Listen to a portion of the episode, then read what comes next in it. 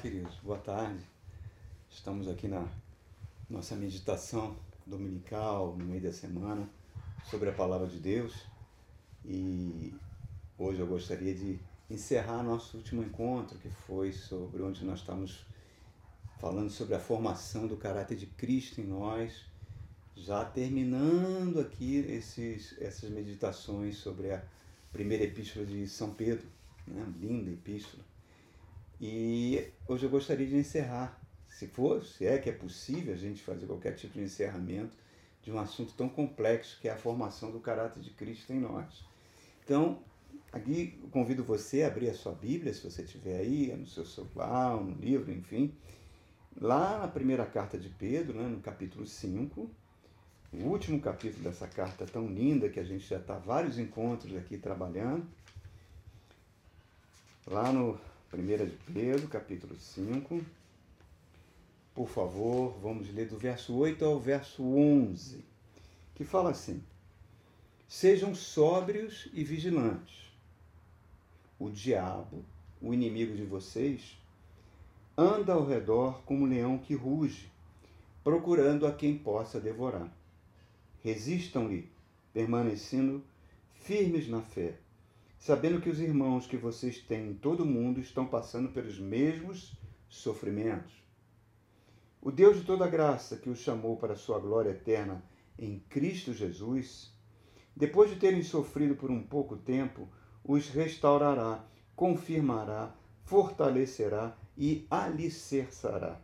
A Ele seja o poder para todos sempre. Amém. Reparem que coisa linda aqui Pedro está compartilhando com todos nós. No último encontro, eu convido você a assistir esse vídeo, é, A Formação do Caráter de Cristo, parte 1, né? Hoje nós estamos a parte 2, é a última parte. Mas nós, não só nesse vídeo, mas nós estamos falando aí que o objetivo do Espírito Santo de Deus é transformar o nosso ser, para que cada vez mais a gente pense, haja e se pareça com Jesus que é a formação de Cristo em nós, para que a gente volte a ser o ser humano que Deus quer que nós sejamos, que Deus planejou que nós fôssemos. Né? E nós falamos no último encontro sobre algumas marcas desse caráter. Falamos sobre a humildade, que é a marca principal do caráter do Cristo. Aprendeis de mim que sou manso e humilde de coração. Bem-aventurados os humildes que alcançarão o reino, o reino de Deus. Depois nós falamos da segunda marca, que é a serenidade, serenidade no meio de lutas, no meio de sofrimentos, saber que, que essa serenidade produz ansiedade, que a gente tem que aprender a deixar nas mãos de Deus, aceitar de forma confiante, isso é, é, é um gesto de fé, a certeza que Deus cuida de mim e cuida de você. Terceira marca que nós falamos, está lá naquele vídeo, desenvolvemos bem esse assunto, que é aprender a lançar consequência da serenidade, lançar toda a ansiedade sobre Deus. Lançai sobre ele todas vossa ansiedade. A própria Bíblia nos manda fazer isso. Né? A ansiedade é um subproduto do medo, o medo que é o, a característica que permeia toda a sociedade humana. Jesus Cristo falou: Eu vos dou a minha paz, a minha paz eu vos dou. O mundo não tem condição de dar a minha paz, porque ele não conhece a paz de Cristo. Essa paz foi roubada lá no Jardim do Éden. E Jesus está tornando a nos entregar essa paz, uma paz que deriva de um relacionamento com Deus, que o Espírito Santo está implantando em mim e em você. Então, nós trabalhamos sobre isso. E hoje nós vamos trabalhar em mais duas marcas para encerrar esse assunto, sobre a formação do caráter. Foi aqui no verso 8 e no verso 9, quando ele, Pedro fala algo muito importante. Sejam sóbrios, nós falamos no último encontro sobre a sobriedade, e vigiem. Quem vigia, vigia porque existe ameaça. Ninguém fica no estado de vigilância se não houver ameaça.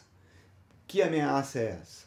Ele está falando: o diabo, o inimigo de vocês, anda ao redor como um leão que ruge, procurando quem possa devorar. Resistam-lhe permanecendo firmes na fé, sabendo que os irmãos que vocês têm em todo o mundo estão passando pelos mesmos sofrimentos. Então, ele está trazendo algumas verdades que para os dias de hoje, irmãos, infelizmente, ela foi muito deturpada, ela foi muito, é, como é que eu posso dizer, virou uma espécie de um folclore quando a gente fala sobre esse anjo caído, esse ser de luz, que era um querubim ungido, a Bíblia fala sobre ele, e junto com bilhões de anjos formaram um exército espiritual que domina esse planeta. Tocar nesse assunto, irmãos, infelizmente, não era para ser assim, as pessoas têm muita resistência. Tem muita resistência intelectual, consideram a história da carochinha, consideram isso algo que não é uma realidade, que é uma invenção de pessoas fanáticas. Mas lembre-se, foi Jesus que trouxe essa realidade.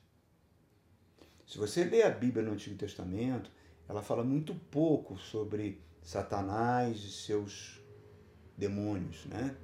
sobre essas forças espirituais que dominam o planeta. Poucas passagens você vê ali, vê no livro de Jó, no livro de Josué, perdão, no livro de Zacarias, no capítulo 3, pouquíssimas passagens.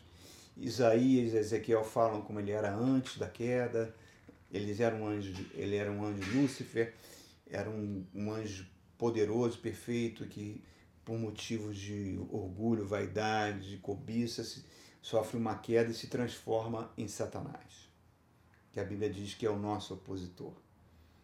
Mas é no Novo Testamento que o próprio Filho de Deus, não foi nenhum pastor, não foi nenhum pregador, foi o próprio Deus encarnado na pessoa de Jesus Cristo que falou: Eu vim para destruir as obras do diabo.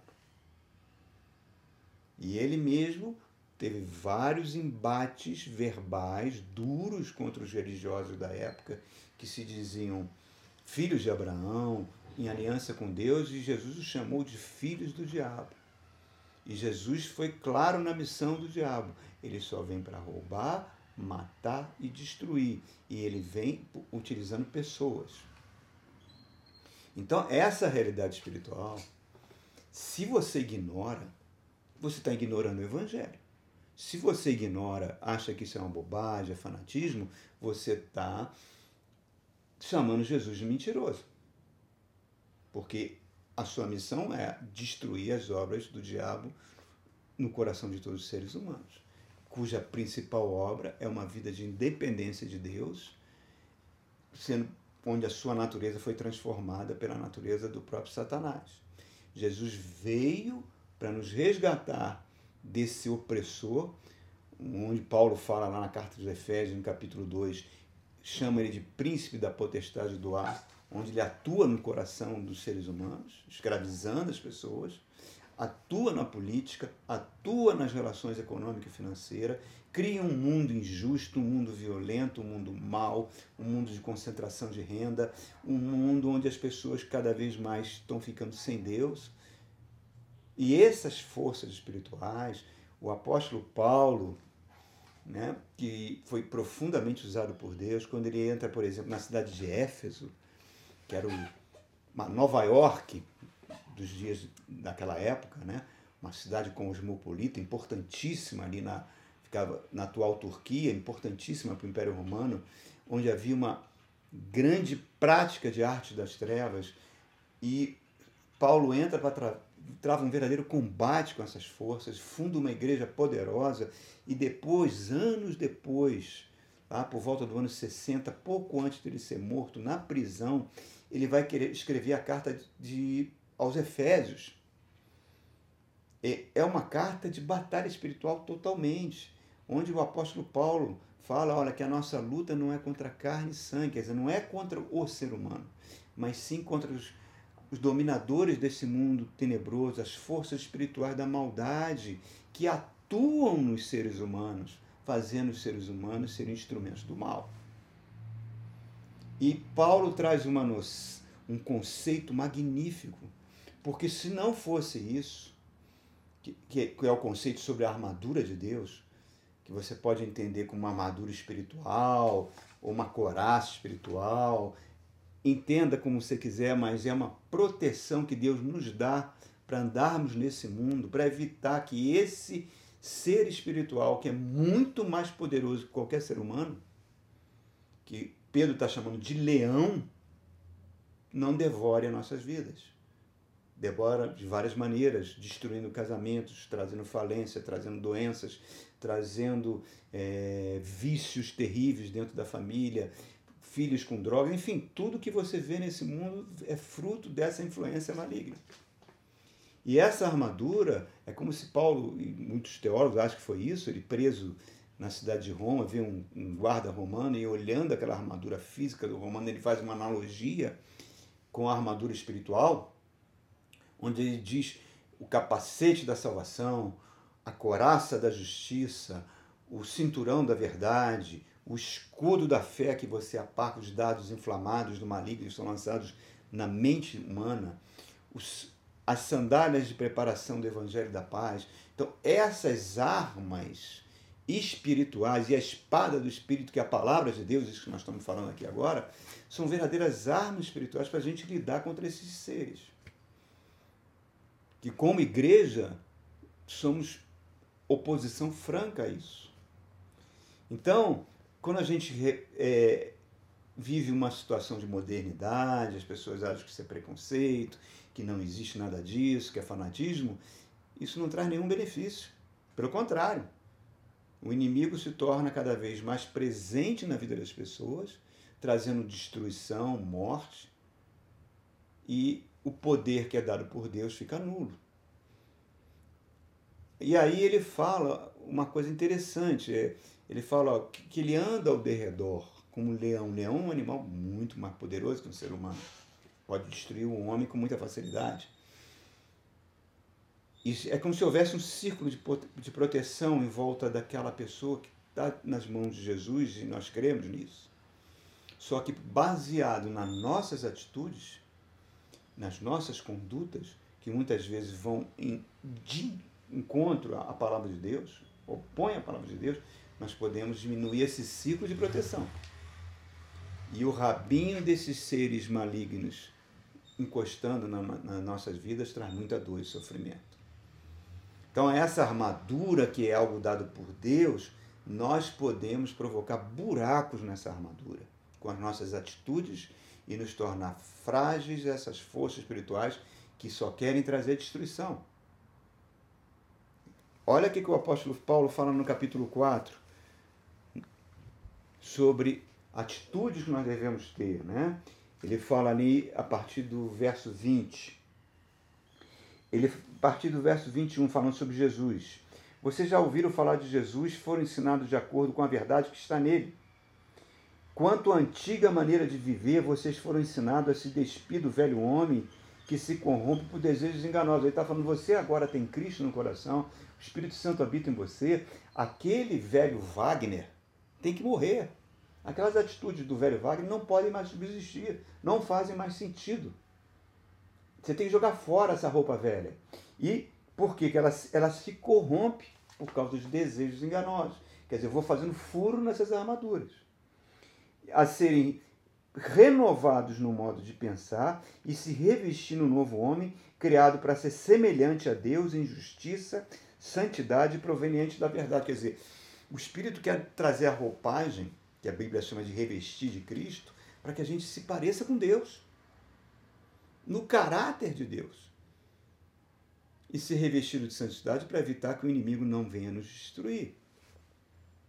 E ele continua. Portanto, cada um de vocês deve abandonar a mentira e falar a verdade ao seu próximo, pois somos membros do mesmo corpo. Nós vivemos em tempo de fake news nós vivemos em tempos de mentira, nós vivemos em tempos de, onde as pessoas se caluniam mutuamente, inclusive pessoas da igreja. Isso tá... Quem é o pai da mentira? Jesus diz que o pai da mentira é o diabo. Então eu não posso ter o DNA dele. Eu não posso permitir que essas coisas, senão elas vão abrir brechas e o cinturão da verdade dessa armadura vai afrouxar e ela não vai me segurar na hora que eu for atacado.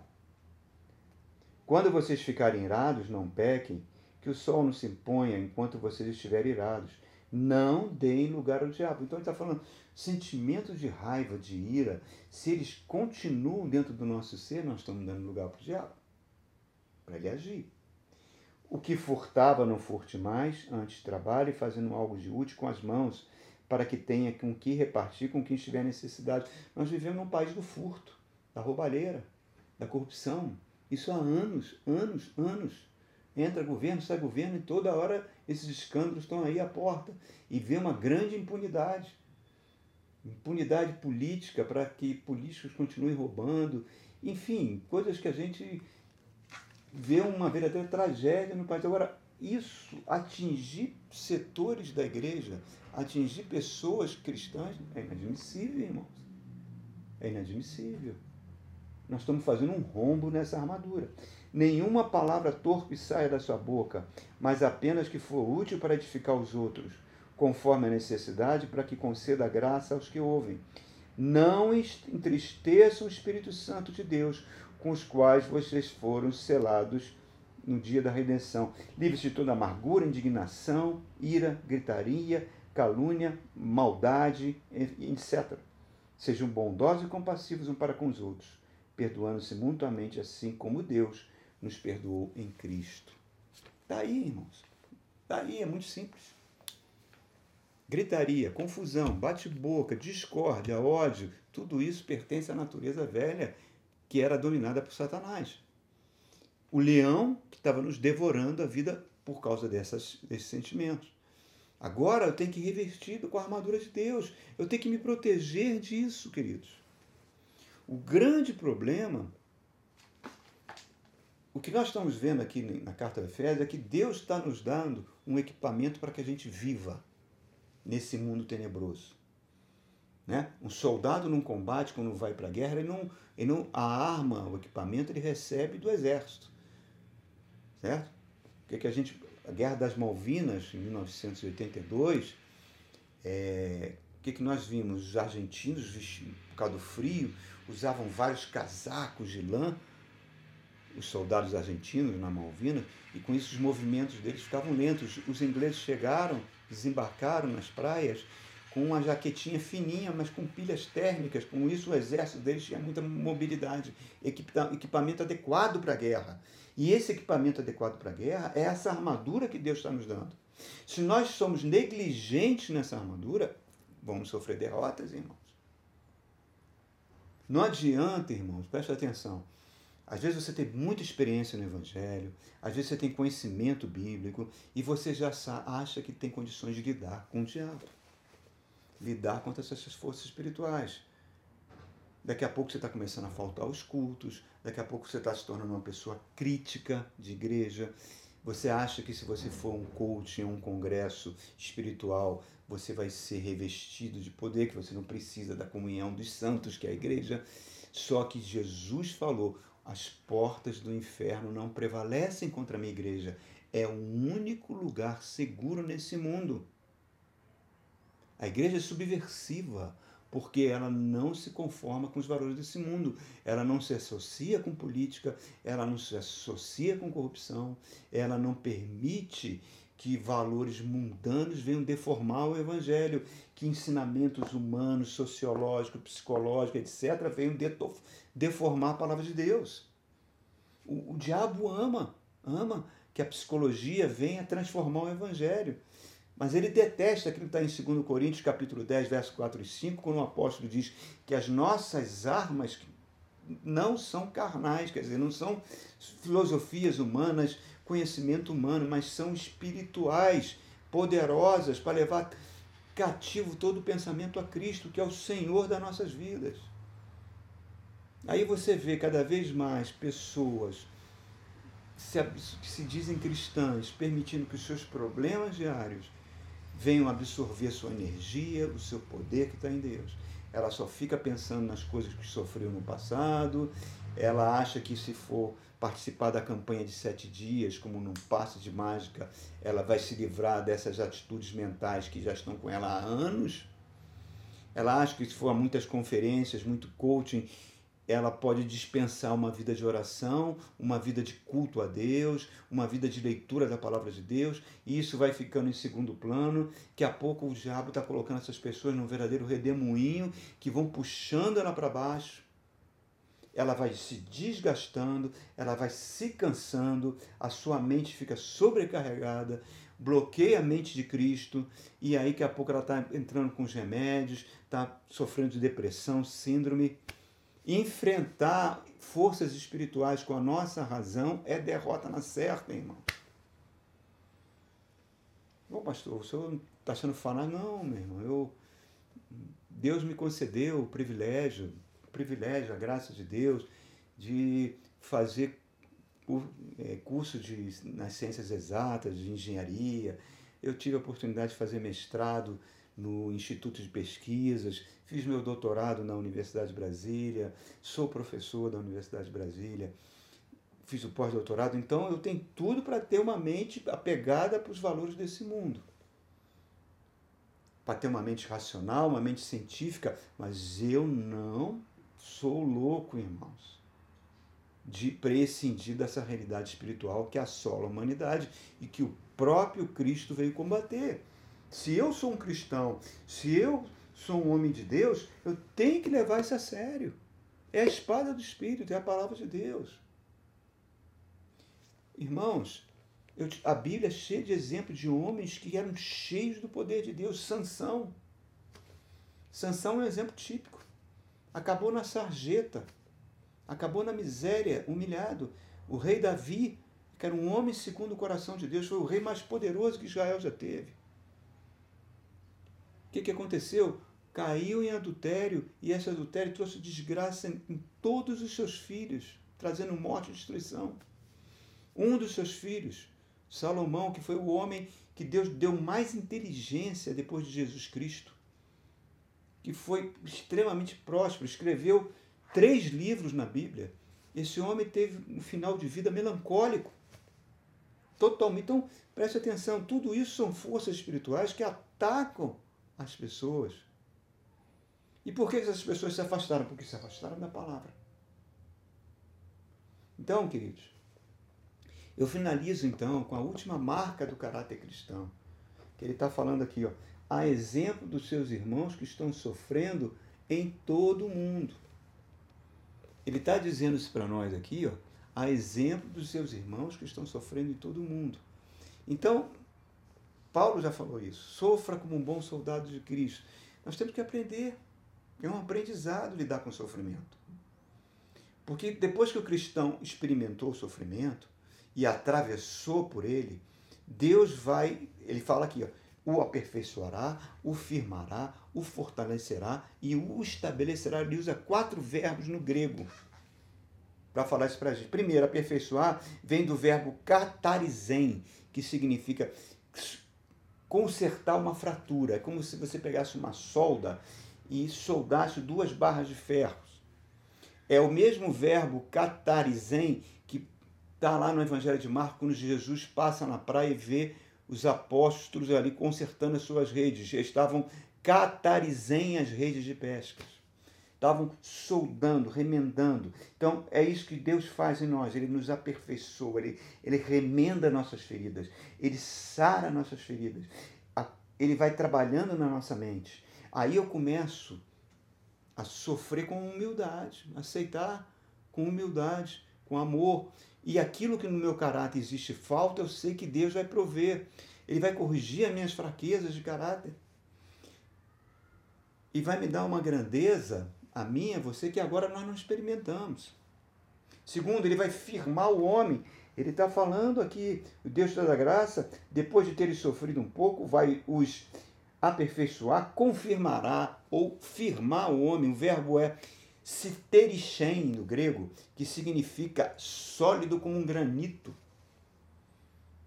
É um caráter que, de outra maneira, eu não poderia conseguir por meios próprios, por filosofia, por estudo, porque você imaginar um caráter que vai se desenvolver no meio de lutas, é que nem um atleta que quanto mais rigoroso o treinamento que ele tem, quanto mais sofrimento e dor ele experimentar nos seus treinos, mais condições ele tem para vencer uma prova.